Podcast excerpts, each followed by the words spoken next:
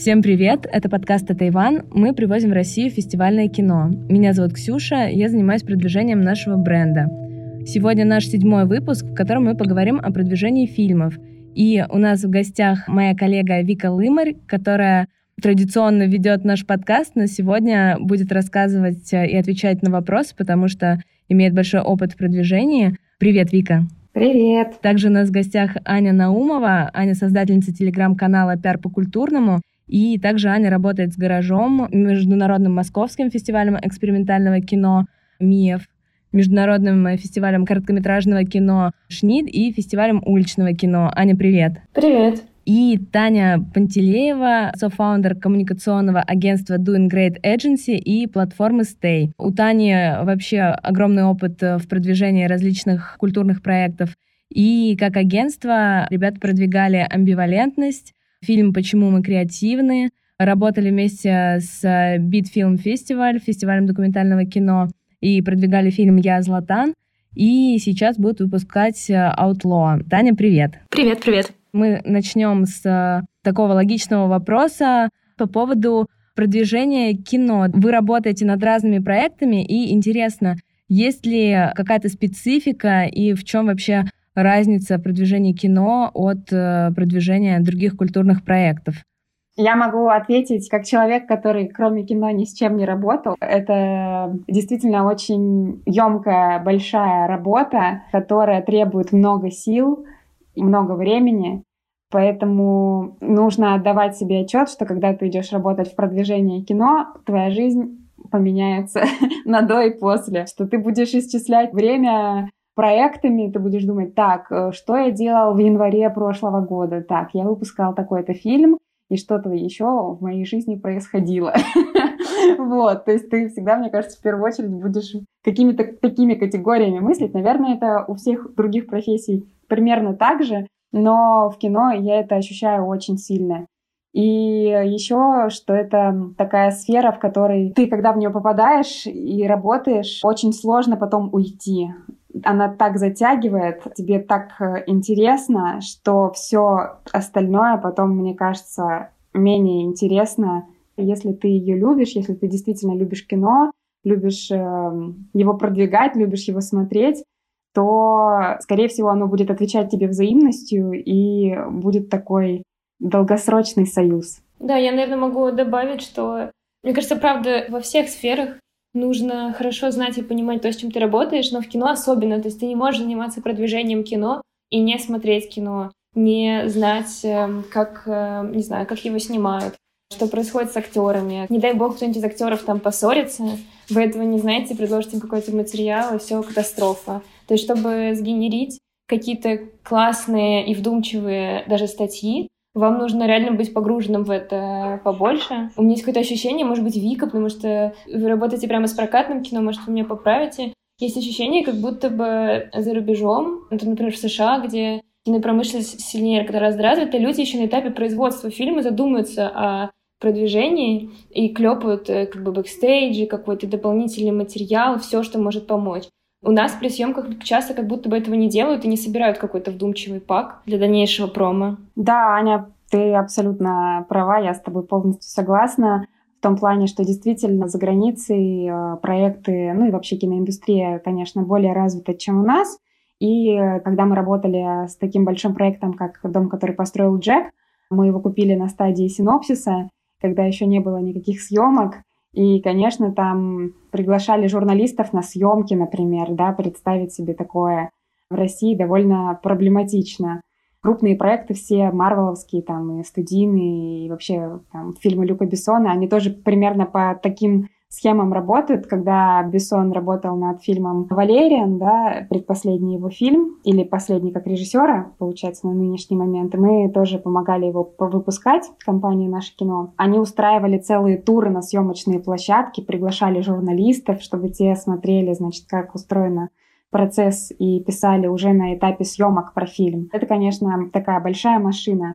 Но в России надо сказать, что постепенно тоже к этому приходят, потому что передаю привет нашей дорогой подруги Алене Опрокидневой из Кинопоиска. Мы буквально на днях виделись, и она рассказывала, что сейчас Кинопоиск продюсирует несколько сериалов, и они отправляют свои команды на съемки, чтобы там фотографировать, делать там рассылки по СМИ, вот это все. То есть потихоньку к нам это тоже приходит. Тань, а ты что скажешь? Вы как агентство, да, у вас, наверное, вообще большой опыт и есть чем сравнить, то есть с продвижением других проектов. Э, может быть, с кино особенно сложно или, наоборот, легко работать? Мне кажется, что вообще скорее нет прямо очень сильной специфики, скорее есть специфика именно культурной индустрии, и вот это очень четко ощущается. И вот по сравнению с другими клиентами это легко как-то обозначить и увидеть. А с кино как будто бы нет какой-то супер огромной разницы, потому что логика продвижения в культуре, она, в общем-то, одна. И скорее, вот, э, по крайней мере, я не особо это чувствую. Возможно, есть разница именно в бюджетах, и чаще это меньше бюджеты, чем в остальных проектах. Но тоже, наверное, зависит от разного от э, кучи факторов, поэтому как будто бы всегда очень по-разному и зависит также от клиента, потому что мы работаем со стороны агентства, и вот есть скорее специфика в самих клиентах, которые приходят в компаниях, с которыми мы работаем. И вот тоже был проект, наверное, единственный раз, когда мы сопровождали проект на старте, то есть в процессе съемок. И это было довольно интересно, потому что как раз клиент тогда не задумывался о продвижении на старте особо. Но в какой-то момент они позвали нас, и мы вот водили блогеров на съемочные площадки. Это было довольно прикольно. Правда, фильм, как я понимаю, до сих пор не вышел, но это было довольно интересно. Кстати, когда мы говорим про продвижение кино, тут на самом деле есть много разных. Мы говорим про прокатное кино, но есть еще, например, кинофестивали, это отдельный блок, а есть, например, пиарщики в кинотеатрах. Это еще какой-то блок. Наверное, вот есть пиарщики, которые от фильмов, а есть от дистрибуционных фирм. Да, мне кажется, что общее, что тут объединяет, это то, что в каждом сегменте нужно очень много приложить усилий и придумать разных штук, которые бы помогали продвигать проекты. Наверное, у вас есть какие-то любимые кейсы, может быть, из э, глобального опыта да, в киноиндустрии, которыми вы вдохновлялись, может быть, брали э, в пример, либо вы ведь как-то попали в эту сферу, да, продвигаете кино все-таки. Может быть, э, вы в детстве, не знаю, увидели какую-то классную промо-компанию и вдохновились. Есть у вас такие примеры? Расскажите. Я пришла в кино, потому что я закончила киноведческий факультет в ГИКа. И я скорее хотела работать в кино, и моя точка входа был пиар-отдел кинотеатра «Пионер» в Москве. И так я тут и осталась, потому что как будто бы в этом соединилось две вещи, которые мне нравятся. Это само кино и возможность как бы рассказывать людям про какие-то кинопроекты привлекать их, доставать скрытые смыслы. Мне кажется, что я сейчас, когда я смотрю на большие акции масштабные за рубежом, они меня как-то вдохновляют ощущением своего масштаба, ощущением того, что, например, э, в моей работе часто сейчас э, мое продвижение — это что-то в интернете или какие-то СМИ, медиа. Иногда мы придумаем какой-нибудь классный проект, но часто это экстра, как бы доп. вещь, которую ты сам для себя делаешь, как когда вы прокатывали Lil Peep и рисовали граффити на флаконе, например. Я когда вижу такие примеры за рубежом, я читала, что, например, прокату фильма «Баблби», короче, что там э, он слушает музыку, и они записали на кассеты саундтрек, который он слушает, и пустили по улицам в Лос-Анджелесе чуваков, в костюмах, которые раздавали эти кассеты с кассетниками, чтобы люди слушали. Я такая, нифига не заморочились. Вот бюджеты у людей, да? Да, да, да. Вот как бы они веселятся. Мы тут рисуем на ватмане А3 руками плакаты. Но ты когда смотришь на это, ты понимаешь, что классно, когда у них есть возможность такая вот вовне как-то выходить что-то придумывать. И меня это просто двигает дальше. Я понимаю, что можно еще как бы громче рассказывать о своем проекте, если постараться. И это как-то меня подпитывает. Идея, что можно больше. Аня, очень приятно, что ты привела в пример нашу как раз активацию с э, граффити. По поводу бюджетов, да, я тоже думала о том, что основная разница, наверное, в продвижении в Голливуде, да, то, что до нас доходит, это, естественно, бюджеты. Но, тем не менее, хочу, видимо, нас поддержать. Мне кажется, чем меньше у тебя возможностей, тем лучше начинает работать твоя голова. И тут, э, Вика, наверное, можешь какой-нибудь пример привести из нашего опыта, потому что у нас тоже обычно очень маленькие бюджеты, но при этом мы очень стараемся сделать что-то интересное, чтобы зрителям было интересно, увлекательно, и чтобы на фильм э, как можно большее количество людей обратило внимание. Я еще отвечу на вопрос, что вдохновляет, потому что без каких-то глобальных примеров очень сложно выдумывать что-то самому, все равно нужна какая-то подпитка, какие-то ориентиры, что классно, что модно, что вообще делают, чтобы самому как-то в это интегрироваться. Я, например, очень люблю следить за компанией А24, как, наверное, и мы все здесь присутствующие, потому что, мне кажется, на сегодняшний день это лучшие профессионалы по продвижению авторского кино.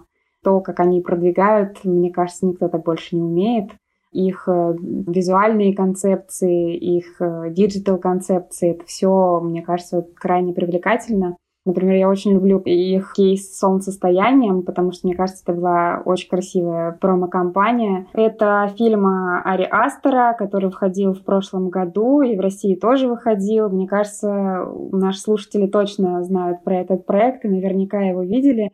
Фильм, конечно, много решает всегда, да, решает сам контент, и там, конечно, раздолье для креатива было. А может быть и нет, потому что вдруг, если бы кто-то другой занимался этим фильмом, он не, не смог бы его так продвинуть, как это сделали A24. Это, конечно же, тоже зависит от команды, которая занимается продвижением. Вы можете просто зайти в соцсети А24 и посмотреть, что они делали по этому фильму, их ролики, их э, сторис, их э, какие-то картинки, когда они да, там логотипы A24 разрисовывали в стиле фильма цветочками. Это как будто бы очень маленькая штучка, но она такая симпатичная, и что ты смотришь и думаешь, блин, это же так просто, но так классно дайте мне денег, я бы тоже так, наверное, сделал с нашими фильмами. Вот. Но, как мы говорим с коллегами, если бы был шанс э, попасть в A24 носить кофе, то мы бы согласились, чтобы поучиться вообще посмотреть, как они это все придумывают, как они все это делают. И мы, на самом деле, дружим с A24, мы очень много фильмов выпускаем, которые они выпускают. И более того, они нам даже пару раз высылали подарки по этим фильмам, чтобы мы их разыгрывали у себя в соцсетях. Короче, мы не только мечтаем, но еще и как-то соприкасаемся с прекрасным. И еще отходя от A24, упомяну еще «Остров собак» Уэса Андерсона, потому что, мне кажется, его тоже очень классно продвигали. И опять-таки дело в том, что сам контент был очень классный. Хотя, мне кажется, истинные кинолюбители убьют меня за слово «контент» относительно таких фильмов. Но ладно, пусть будет так.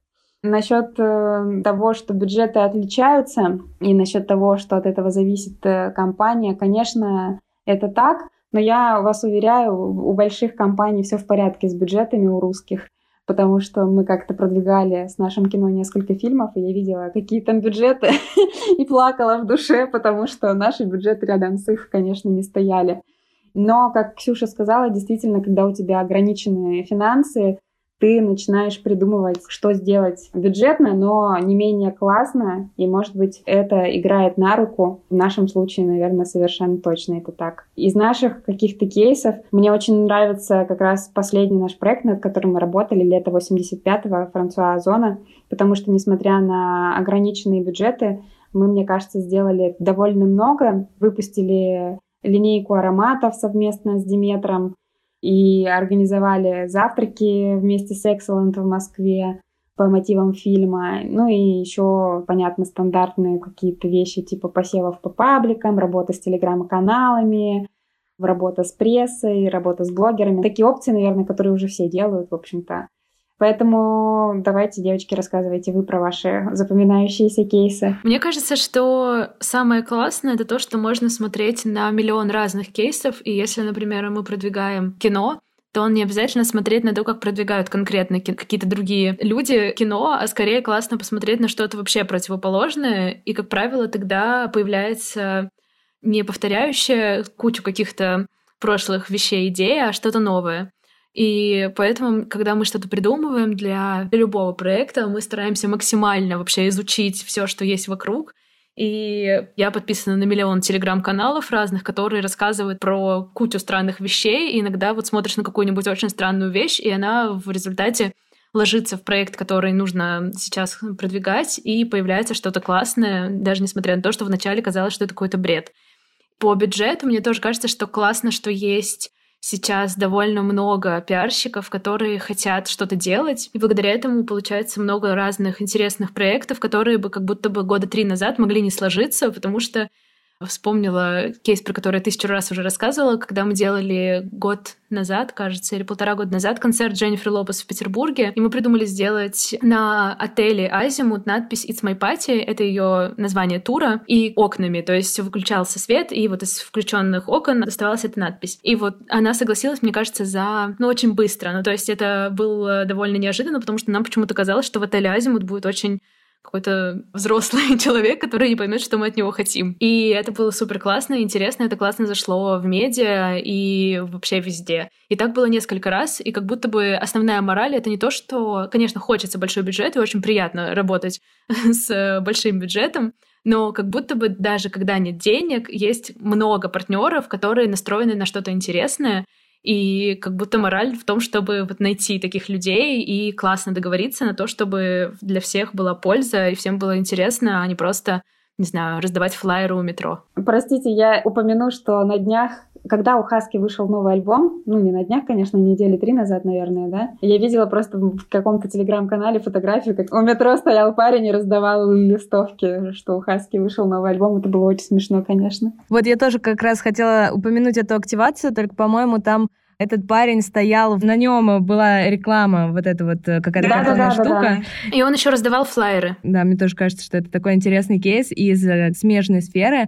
А вот, Тань, тебе вопрос. А из э, продвижения кино есть какие-то классные кейсы, которые тоже тебе полюбились, либо ты считаешь особенно удачными, интересными? Из глобального по кино почему-то прямо сейчас я не могу ничего вспомнить. Из личного, из того, что мы делали, классно, как будто бы работа именно с локальным каким-то комьюнити. Ну, это, наверное, не супер новости, всем это понятно, но мы продвигали фильм «Девочка» до пандемии, где-то в ноябре, по-моему. И вот как раз это был тот пример, когда мы нашли людей, которым это вот действительно супер актуально и интересно, то есть это комьюнити, которое поддержала фильм очень сильно, очень много рассказывали об этом в социальных сетях, и это как будто бы не какой-то большой креатив, ну, то есть это не взаимодействие с городской средой, не какая-то коллаборация, но это то, что вот прямо нам очень понравилось. Это люди, которые рассказывали о фильме не потому, что мы с ними договорились на то, что они железно выложат одну сторис, и мы там их пинали еще после этого месяц а они прям по любви все выкладывали, и это было супер приятно. И еще я вспомнила, как мы делали для Битфильм Фестивал лекцию в Эрмитаже про Крафтверк, и это было просто довольно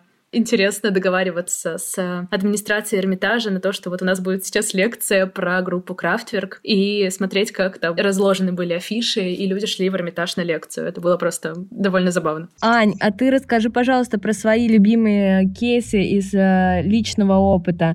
Я вот задумалась, но у меня вот за последние несколько месяцев было несколько диаметрально разных опытов работы с фестивалями, и в каждом, наверное, мне нравится что-то особенное. Например, сейчас идет вот фестиваль Шнит короткометражного кино, и у Шнита такая структура, что блоки короткого метра названы цветами, типа маджента, пинк. В общем, это какой-то эпитет и цвет. И третий год уже проходит Шнит, и мы все пытаемся каждый год что-то придумать с этими цветами. И в этом мы придумали не мучиться самим, а попросить помучиться других. И выбрали каких-то инфлюенсеров, которые нам понравились, чтобы они совершенно разные люди. Флорист, владелица винтажного магазина, художник, чтобы они подумали, какие ассоциации них вызывают наши блоки, и что-то сделали на эту тему для соцсетей. И я была очень рада вот подключить каких-то людей к этому, и все как бы загорелись, и все сделали.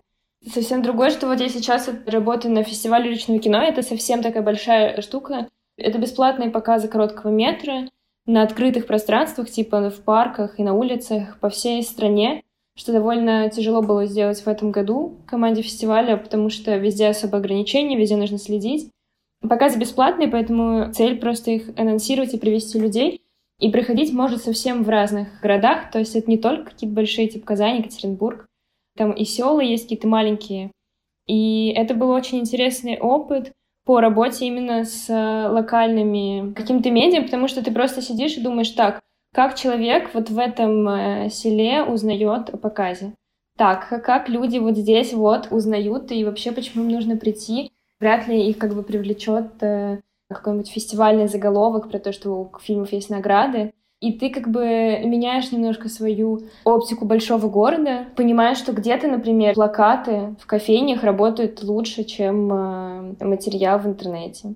Где-то радио. Например, в Казани, там же есть татароговорящая часть населения, и ты понимаешь, что если ты хочешь до них достучаться, тебе нужно идти в татароговорящие медиа, что довольно сложно человек, который не понимает татарский, но ты как бы переключаешь себя, и это тоже супер интересно. А с фестивалем экспериментального кино вообще другое, потому что это наоборот. Только в Москве человек из села пока не поймет экспериментальный фильм.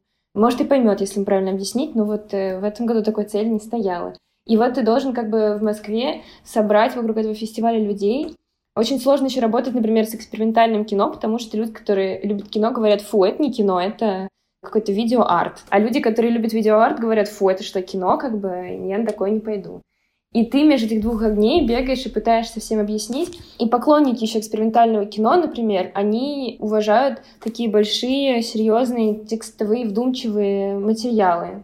Им как бы сторис в Инстаграме не обязательно зайдет. И ты сидишь и ищешь людей, которые могут в наше время что-то написать большое аналитическое, что тоже сложно. Поэтому, наверное, суммируя все, что я наговорила, мне нравится, что нет какой-то одной рыбы, которую ты можешь подложить к любому проекту, который у тебя появляется тебе каждый раз нужно что-то перепридумывать, переделывать, и если вдруг ты берешь какой-то фильм, который прошел, и пытаешься просто сделать под кальку с то же самое, что ты сделал с прошлым фильмом, это, скорее всего, не сработает, потому что нужно на каждый проект смотреть свежими глазами.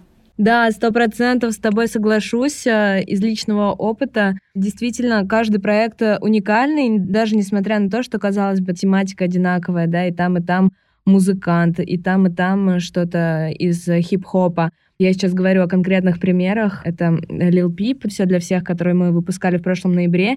И, кстати, хотела его упомянуть в контексте того, что сказала Таня про работу с локальными, назовем их, группировками. У нас просто тоже был интересный кейс, потому что мы очень рассчитывали на поддержку со стороны фанатов Лил Пипа, и, собственно, это оправдалось, это было какое-то безумие. Я думаю, что Вика лучше об этом расскажет, потому что Вика раньше работала SMM в A1 и взаимодействовала с нашей аудиторией, но здесь это был какой-то вообще совершенно новый опыт того, как аудитория отзывается на фильм. Я думаю, что тут надо было скорее Кристину подключать, нашу Смирнову, которая занимается SMM.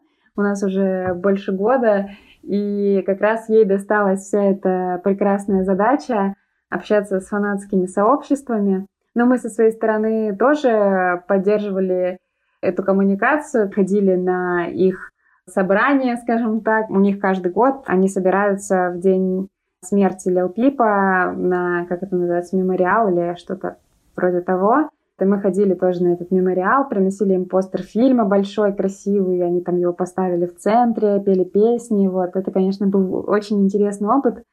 Но мне кажется, мы уже просто во всех э, возможных подкастах рассказали про эту удивительную историю о том, что действительно если есть аудитория, которой проект интересен, то это, как правило, очень хорошо работает, и эта аудитория имеет влияние на кинотеатры. Она может звонить в кинотеатре и говорить, мы хотим посмотреть этот фильм, поставьте его в программу. И кинотеатры к вам приходят и говорят, господи, что происходит, почему у нас атакуют подростки 16-летние, давайте нам скорее ваш фильм. Вот, поэтому, конечно, когда у фильма есть какой-то комьюнити, когда есть возможность поработать с каким-то сообществом, это всегда приятно, это уже, можно сказать, какая-то часть успеха, но не всегда так бывает. Иногда тебе приходится это комьюнити формировать самому или его как-то организовывать. Это у нас так было с фильмом «Сан-Лоран. Стиль — это я», мы тогда привозили в Москву актера Гаспара Ульеля и устраивали автограф-сессию в ЦУМе, по-моему, в московском. И нам нужно было, чтобы на эту автограф-сессию кто-то пришел, да, какие-то фанатки Гаспара Ульеля. И мы пошли, естественно, фанатское сообщество Гаспара Ульеля ВКонтакте, написали им, что ребята, такого-то числа будет там а Гаспар Ульель, приходите, он даст автографы. И это, конечно, была жесть, потому что там собралась большущая толпа, и мы были немножко в шоке, как и Гаспар Ульель, как и торговый центр, который выставил в два раза больше охраны. Но, конечно, это все потом приятно, потому что потом люди про это пишут, делятся там в своих социальных сетях, и таким образом сарафанное радио начинает свою работу, и к проекту привлекается все больше и больше внимания. Еще хотела сказать про релиз э, «Все для всех» Lil Peep. Это был мой первый релиз такой большой, когда я присутствовала, когда я говорила, что это со сцены, очень растерялась, очень волновалась, потому что зал был полный, это был зал Дома кино большой на 500 или 600 человек, уже точно не помню. И потом, э, когда фильм уже закончился, люди оттуда выходили просто все в слезах, и они молча обнимали меня. Я не понимала, что происходит, но я ощущала, что мы сделали что-то очень классное. И они так благодарили, что это очень влияет на тебя и на твое ощущение того, что ты все правильно делаешь, как будто бы в жизни, что ли, когда такая дача есть от сообществ. Да, я вспомнила просто, когда заговорили еще про сообщество, когда мы продвигали Крафтверк, не знаю, почему сегодня вечер группы Крафтверк у меня, видимо, но, в общем, вспомнила как мы очень хотели сделать с ними какие-то интервью и, в общем, как-то рассказать побольше, чем просто анонс, и, в общем, что-то сделать. И искали в интернете всякие штуки типа 10 фактов о группе Крафтверк. Ну, в общем, разные запросы, которые нам казалось натолкнут нас как-нибудь на какую-нибудь идею, и мы узнали, что существует фанат группы, который был, по-моему, на 190 концертах их, или еще больше, я уже не помню, но, в общем, на каком-то огромном количестве концертов, и мы поняли, что точно нужно взять у него интервью, и что он точно знает, наверное, о концертах даже больше, чем сама группа Крафтверк, и мы с ним связались, оказалось, что он собирался как раз поехать на концерт э, в Петербург, и он был очень рад дать интервью. Это был T-Journal, э, и он собрал огромное количество просмотров. Человек был, конечно же, страшно счастлив, фоткался, выкладывал себе, и для концерта, как нам кажется, это дало очень многое, потому что просто анонс концерта — это, конечно, супер, но именно история, которую рассказал фанат — история там про то, как он начал любить эту группу, где он работает. Ну, в общем, это все супер интересно, и нам кажется, что по просмотрам это гораздо больше, чем просто все эти суммарные анонсы, которые были. Может быть, были моменты, когда было особенно сложно продвигать какой-то проект, либо вам он очень нравился, но по какой-то причине не сработало и не привлекло то количество людей, которое хотелось. Я только что хотела ворваться, сказать, что мы описываем какие-то классные кейсы, но на самом деле это же все просто слезы, кровь и пот. Мне кажется, что все сложно. И каждый раз становится еще сложнее. Типа и так было сложно, а сейчас еще и ковид, и все переносят релизы и боятся ходить. Продвижение, на мой взгляд, какая-то очень неблагодарная штука. Ты делаешь благое дело всегда, пытаясь привлечь внимание к проекту. Из-за этого ты должен, во-первых, бомбить журналистов и быть очень навязчивым существом. Ты должен искать, как э, Нэнси Дрю Шерлок Холмс, эти истории с э, прекрасным фанатом Крафтерка. Но я могу представить, сколько сил стоило его найти и договориться, вот, и как вытащить такие штуки. И ты еще должен всем объяснять, что ты как бы не просто так всех мучаешь. А еще э, очень сложно мне иногда бывает, когда на пиар вешают все KPI, например, по продаже билетов, потому что прямая продажа часто обусловлена все-таки э, соцсетями, то есть таргетом, какими-то маркетинговыми вещами.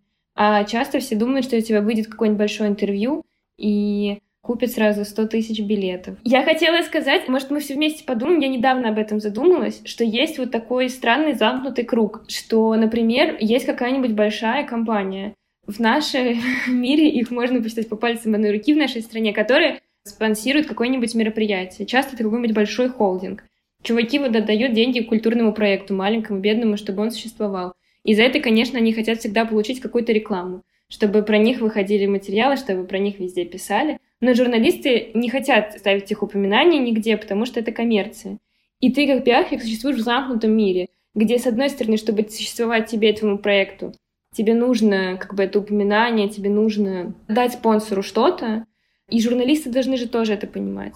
Но они не могут, и вы все как бы не можете как будто бы друг другу помочь. Из-за этого у нас, мне кажется, большие компании не понимают выгоду меценатства, партнерства и поддержки проектов.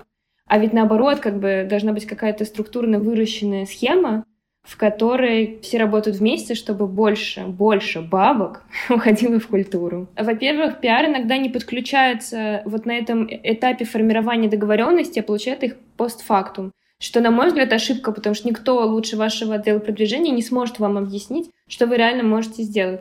А второе, это то, что у нас еще все еще почему-то количество кажется лучше, чем качество в каких-то вопросах, и всем хочется 200 упоминаний вместо одного какого-то вдумчивого классной активации и логотип поставить, вот это все как бы вместо того, чтобы придумать что-то одно, но при этом классное, которое выстрелит. Вы хоть раз, когда видели где-то логотип, вы потом гуглили эту компанию? Ну, я всех гуглю и фоткаю еще афиши, но мне кажется, что я один такой человек на свете. Мне кажется, это наша профдеформация просто, потому что когда я захожу в кинотеатр, просто иду на какой-нибудь фильм посмотреть для себя, я всегда обращаю внимание на постеры, кто же типа стоит там в партнерах, кто же поддерживал этот релиз, и такая, так, с вот этими мы работали, а с вот этими еще не работали, но значит, с ними можно попробовать. Блин, это реально, это профессионально. Я помню, что я когда увидела, что вы выпускаете Озон, и что его поддерживают открытые, и открытые выпустили новый, что их логотип будет в кинотеатре, я такая, е а потом думаю, господи, как бы новости про логотип в кинотеатре радуются только открытые, и я, наверное, в этот момент. До чего я дошла вообще? Это было так удивительно, в смысле, мы очень любим открытых, и очень здорово, что у нас получилось с ними повзаимодействовать на этом проекте. Я вообще не понимаю, почему мы раньше этого не делали. Может быть, сделали, но не в таком объеме. Но в этот раз они просто так э, очень нам здорово помогли. Мне кажется, они просто писали в телеграм-канале своем кучу постов про фильм и очень, ну, такие не просто лишь бы написать, а действительно интересные, содержательные публикации, которые наверняка интересны читателям. И по поводу того, что, как реагируют да, на логотип открытых, я когда написала своей подруге Кате Корследи, отправила ей видеоотчет о том, что вот посмотрите, мы разместили ваш логотип э, киноголиков перед премьерой фильма. И там у меня был записан прям весь промоблог со всеми партнерами, которые поддерживали этот релиз и киноголики, там, кинопоиск, и открытые, и еще другие. И Катя такая, господи, я там, типа, радуюсь э, логотипу открытых больше, чем нашему. и я думаю, это действительно такая победа какая-то, небольшая, но важная для нашей культуры вообще. И то, что фильм вышел в прокат, это тоже мы сидели и ждали, дадут нам прокатку или нет, как на иголках. И слава богу, нам все дали, фильм вышел. И самое главное, что люди очень тепло принимают его и отзываются очень тепло. То есть это, конечно, какой-то матч глобально произошел за все наши страдания карантинные, видимо. Так, а что мы вообще обсуждали, друзья? Давайте. Нас куда-то унесло. Мы обсуждали запоминающиеся кейсы из личного опыта, которые, может быть, не очень хорошо в итоге собрали, либо привлекли не такое количество людей, как хотелось бы. И ты, Вик, как раз не ответила на этот вопрос. И не собираюсь. У нас все было прекрасно. Да нет, конечно, я не стесняюсь говорить на такие темы. Мне кажется, мы тоже уже не раз это обсуждали. У нас есть прекрасные фильмы, которые мы очень любим и которые, по нашему мнению, незаслуженно остались обделены зрительским вниманием. Это как разговаривать с девушками на вечеринках с Эльфанинг — это «С любовью Антоша» про Антона Ельчина. Это фильм «Прощание» с э, кинофестиваля «Санденс». Это прекрасные фильмы, по которым мы делали очень много, но, к сожалению, сборы были не такими, на которые мы рассчитывали. Такое бывает. К сожалению, это случается, но по-другому киноиндустрия не работает, и всегда есть риски. Поэтому это просто нужно принять и понимать, что такое может произойти. Зато мы сделали классные компании в любом случае. Например, когда мы делали прощание Лулу Ванг, мы запустили такую, как ее назвать, Вик, благотворительную почту. Мы запустили сайт? Не-не-не, когда мы открыточки отправляли. А, ну, на премьерах, да, можно было зрителям подписать открытки, очень миленькие, на которых было написано «Я скучаю», нарисована собачка из фильма. Эту открытку зрители могли подписать на премьерных показах в Москве и Петербурге, а мы потом отправляли кому они хотели Почтой России, поэтому не все дошло. Просто какие бы ты ни делал классные активации, какими бы они ни были трогательными, и как бы ты ни гордился, все равно это очень больно, когда ты проделал большую работу, но не видишь отдачи. Это, конечно, всегда неприятно, и ты пытаешься понять вообще, в чем дело. Может быть, ты что-то сделал не так или чего-то не сделал. Но просто нужно в какой-то момент расслабиться, выдохнуть и сказать, нет, я все сделал, это произошло, надо идти дальше и делать все, что я могу, чтобы все получилось. Я даже хотела в какой-то момент для телеграм-канала взять интервью с психологом о том, как бороться с чувством вины, потому что мне кажется, что чувство вины у пиарщиков, оно, оно всегда есть. тебе всегда кажется, что ты сделал недостаточно. Ну, потому что у тебя не может быть солдат везде, а тебе как бы как будто бы план, это чтобы везде был солдат. Если у тебя есть золотой проект, где ты делаешь три материала и все продается, ты такой вау. А есть как бы проекты, где ты делаешь 100, ничего не продается, но ты не можешь разрешить себе перестать как бы бороться, и ты еще и еще и еще делаешь, и реально находишься в этом режиме, когда ты понимаешь, что тебе нужно совершить миллион действий и пытаться сдвинуть это с мертвой точки. Это как бы я как будто бы сама еще себе проговариваю, чтобы каждый раз, когда у меня факапится проект, чтобы я не плакала, а понимала, что это нормально. Мне кажется, наша беседа перетекает в общество анонимных пиарщиков. Ну, не таких уж и анонимных, но да. Да, где все сидят в кружочке, типа, здравствуйте, я пиарщик, и у меня проваливаются иногда проекты. Блин, а мне кажется, это важно говорить. Мне кажется, было бы классно, если бы вот вообще люди, которые ходят в кино, анализировали, почему они пришли на этот фильм, где они про него прочитали и понимали, что за этим стоит э, большой труд. Ну, ты, Аня, конечно, хочешь. Очень много ты хочешь от людей.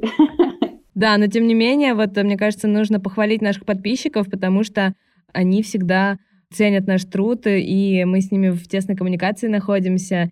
И это как раз тот благодарный зритель, о котором, Аня, ты сейчас говоришь. Его можно найти у нас в соцсетях. И, и это совершенно искренне. Не говори, Ксюша, все пойдут их искать. Черт, черт. Простите, мы это вырежем. По поводу нашей боли мы поговорили, хоть я и не очень планировала такой вопрос, но мне очень нравится динамика проработки травм пиарщиков. Но я хотела еще одну травму с вами обсудить. Это инструменты и механики, которые, может быть, э, были актуальны и хорошо работали, даже универсально, наверное, да, до локдауна, и какие пришли после локдауна, и что уже, может быть, даже никогда не вернется, либо вернется не скоро. Мне кажется, что просто всегда теперь нужно помнить о том, что есть коронавирус, и просто иметь это в виду. Мы сейчас много делаем разных спецпроектов для разных брендов, и когда это все придумываем, очень долго можем это обсуждать, все там сочинять, придумать, там, не знаю, 15 разных идей на выбор. 10 из них невозможно сейчас сделать, потому что это опасно, потому что люди будут трогать то, что мы придумали, и значит передавать потенциально друг другу вирус, ну, в общем, и так далее, и что постоянно теперь нужно жить с оглядкой на то, что в коммуникации она должна быть антиковидненькая. Да, и всегда помнить о том, что есть э, перчатки и маски, которые нужно с собой брать. Это уже, видимо, я подсознательно подвела к своей боли. У нас э, просто недавно случилась премьера фильма Франсуа Озона «Лето 85-го». Премьера была в «Авроре», и там все очень строго соблюдалось, и зрители сами как будто бы боялись, и так очень-очень быстро пробегали, садились на свои места, и мне было так грустно. Я была во всем черном, у меня была черная маска, черные перчатки — и мне так хотелось праздника, он на самом деле все равно случился. И после просмотра фильма зрители аплодировали, и потом на нашей традиционной автопати в Пивпафе мы все очень радостно обсуждали фильм. Но вот то, что было до, я прям очень четко почувствовала мир до и после пандемии. Было прям мрачно. Мне кажется, что, конечно, это все печально. Понятно, что шахматная рассадка никому из нас не приносит радости. Мне приносит, если честно. Мне нравится, когда вокруг меня нет людей. С точки зрения зрителя, конечно, есть. С точки зрения человека, который работает э, в киноиндустрии, это тяжело, потому что ты понимаешь, что у тебя теперь э, большой зал октября — это не полторы тысячи мест, а максимум там сколько? 600 в лучшем случае. Их, конечно, тоже еще попробуй продай, но, тем не менее, ты понимаешь, что теперь твои сборы будут в разы меньше, чем раньше. С точки зрения продвижения, что поменялось? Ну, действительно, как Таня и сказала, что ты просто теперь всегда думаешь о том, в каких обстоятельствах мы находимся, да, и стараешься свою компанию создавать в соответствии с этим фактом. А с точки зрения инструментов, мне кажется, что в принципе все то же самое. Если первое время прокачки еще не делали пресс-показы, например, если кто-то делал, то это воспринималось наоборот в штыки, что, блин, в такое время делать пресс-показы, что за жесть то сейчас уже наоборот это возвращается потихоньку с шахматной рассадкой, и журналисты приходят на пресс-показы. Понятно, что часть э, журналистов предпочитает не ходить на пресс-показы и получать просмотровки там, да, и, и таким образом знакомиться с фильмом и писать о нем. Но все равно потихоньку как будто бы жизнь возвращается в прежнее русло, фильмы продолжают выходить, люди, которые ходят в кино, продолжают в кино ходить, Просто, конечно, не в таком количестве, как раньше, но, мне кажется, костяк продолжает. Мне кажется, еще больше развивается Телеграм, который и так был уже впереди всех. Ну и, конечно, ТикТок расцвел за последнее время. И пока еще, мне кажется, киноиндустрия туда не заходит сильно, но мы уже на пороге того, как туда все ломануться, мне кажется. А вот у меня еще, кстати, возник такой вопрос, наверное, Ань, больше к тебе, потому что ты работаешь с фестивалями очень много, и фестивали практикуют э, не только э, специальные показы, показы в кинотеатрах, но и онлайн теперь, да, очень много выходит на кинопоиске, там с тем же битом и так далее. Вот мне интересно, а что проще продвигать, или у тебя нет такой статистики, таких э, данных о том, на что люди охотнее соглашаются идти в кино или дома посмотреть? Слушай, у меня нет статистики. Мне кажется, что сейчас это всегда идет как связка, что вы можете посмотреть дома, если вам некомфортно идти в публичное место. Но мне кажется, что это все разные аудитории на самом деле. Мне кажется, что люди, которые любили смотреть кино в кинотеатрах, они так и будут ходить в кинотеатры. То есть, например, я вот работаю в музее «Гараж», там есть э, кинопрограмма «Гараж Скрин», у которой есть летний поп-ап кинотеатр. Когда в Москве открылись кинотеатры, это было, мне кажется, в начале августа. 1 августа, да. 1 августа, да. И все, везде стали выходить новости, что падает посещаемость кинотеатров, но в «Гараж Скрине» были солдаты все время, потому что та аудитория, которая туда ходит, она ценит именно этот кинотеатральный опыт, она ценит э, фильмы на языке оригинала, она ценит кураторскую выборку, но они как бы не хотят смотреть дома на ноутбуке, даже на проекторе. Они хотят кинотеатр. Поэтому они туда ходят. Мне самой, например, даже сложнее смотреть дома фильмы, чем э, в рамках фестиваля или кинотеатра. Мне вообще нравится то, что когда я участвую в каких-то дискуссиях про концертную индустрию, например, все говорят про онлайн не так ласково. и говорят, что онлайн убивают нашу концертную индустрию. Тот, кто делает онлайн-концерты, просто настоящие монстры, и их не должно существовать. Ну, какая-то такая повестка. И мне кажется, что очень круто, что все таки например, то, что у Bitfilm Festival сейчас было, что они показывали параллельно и то, и то, судя по, там, по их комментариям, по их отзывам, это им помогло больше с аудиторией, и все было очень классно. И как раз когда мы запускали свою платформу для онлайн-концертов в начале пандемии, получается, нам казалось, что это супер классно и что это хорошее решение там для нас и для индустрии. Параллельно с тем, что кто-то говорил, что вау, да, супер, здорово, спасибо и так далее, были вот эти вот споры в чатах типа концерта индустрии, там в каких-то других, про то, что вот из-за нас потом люди никогда больше не придут на концерты и так далее. Прикольно, что в киноиндустрии никто так не говорит. По крайней мере, я этого не слышала. А мне еще кажется, что онлайн помогает э, фестивалям захватывать города, куда они не могли доехать, и показать э, свои фильмы там. То есть ты же онлайн можешь с любой точки подключиться. Да, мне тоже кажется, что в онлайне есть много плюсов, но офлайн просмотры и походы на концерты вообще ничто не может заменить, потому что очень сложно вот эту энергетику воссоздать посредством онлайна, когда ты там сидишь в какой-нибудь своей комнате и смотришь э, в свой ноутбук. По поводу того, что Аня сказала, что, Аня, тебе сложнее смотреть кино дома, да, чем в кинотеатре, я полностью поддерживаю, потому что, по-моему, мой первый посткарантинный выход э, в кинотеатр был на фильм «Гнездо», и он такой очень долгий, тягучий, это фильм с Джудом Лоу, и я бы ни за что в жизни дома не выдержала этот показ, я бы, вот честно признаюсь, выключила его, а здесь я досмотрела до конца, причем мы ходили практически всем э, промо-отделом, кроме Вики. Вика, прости, тебя мы не дождались. И все очень мучились, а в итоге в конце нам всем понравилось. А дома я бы точно не досмотрела и не дала бы шанса этому фильму. Поэтому я думаю, что все-таки кинотеатральные и офлайн все эти мероприятия будут жить, и нам не стоит бояться. Я думаю, что на этом, наверное, мы можем закончить. Мне кажется, мы с вами интересно поболтали. Спасибо большое, что присоединились. Если вам есть э, что сказать, скажите напоследок. Мне хочется верить, что онлайн останется, потому что мне кажется, что в случае кино он, правда, не отбирает аудиторию у кинотеатров, а расширяет ее наоборот и дает независимо маленьким релизам больше возможностей.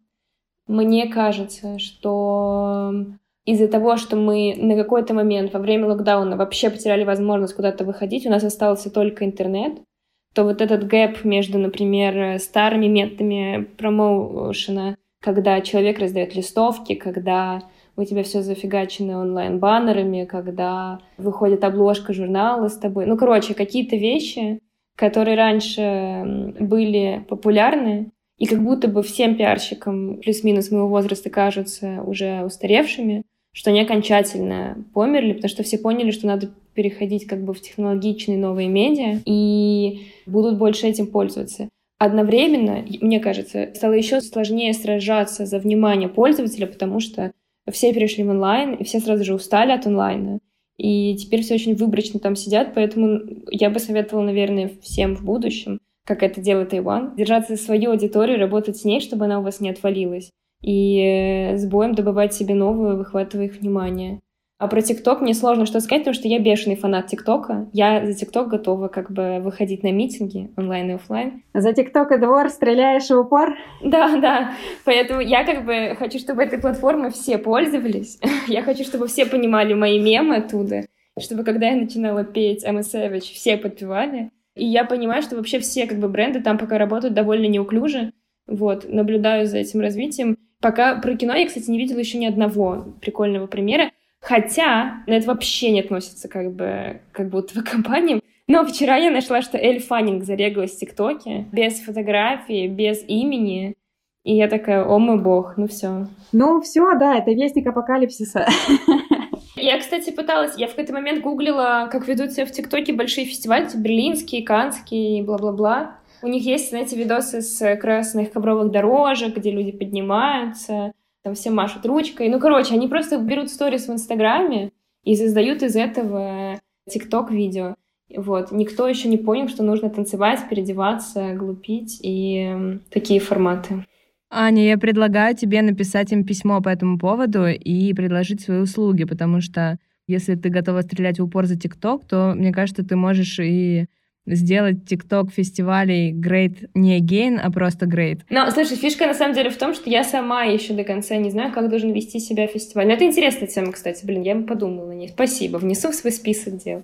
Таня, какие у тебя прогнозы относительно будущего? Я вообще вспомнила, потому что мы не поговорили про автокинотеатры и все такое, что вообще, наверное, этого много было именно в киноиндустрии, пока была пандемия. Почему-то все как будто об этом забыли. Ну, хотя еще были концерты, драйв-ин тоже, мы их делали два или три. И подумала, что интересно, что вы про них думаете. Я не соглашусь, просто насчет того, что они появились, они и так были и до карантина. Просто они как бы начали, естественно, подниматься на фоне закрытых кинотеатров потому что это хоть какая-то возможность посмотреть кино не дома была. Поэтому, собственно, они все и показывают в озвучке фильма, потому что они же передают звук по радиоволне, и поэтому субтитрами фильм, конечно, не посмотришь так. И мне нравится формат, который сделали на флаконе под чутким крылом Алисы Таежной, когда у них смешанный формат, и это и автокинотеатр, и для обычных пешеходов, людей без автомобилей тоже есть места, чтобы посмотреть фильм. Такой вот авто и не только кинотеатр получился. Но при этом они там тоже, по-моему, только озвученные показывали фильмы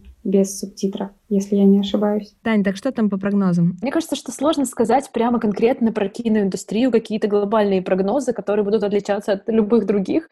Мне кажется, что как раз когда все восстановится окончательно, то появится еще больше, наверное, других каких-то форматов, о которых мы даже пока, может быть, не знаем, но вот они появятся позже. Классно. А я, наоборот, почему-то подумала, что все так соединились, э, делали кучу каких-то интересных коллабораций, но Возможно, когда все снова станет спокойно, это как будто исчезнет. Но не знаю, посмотрим. Я думаю, что теперь можно попрощаться.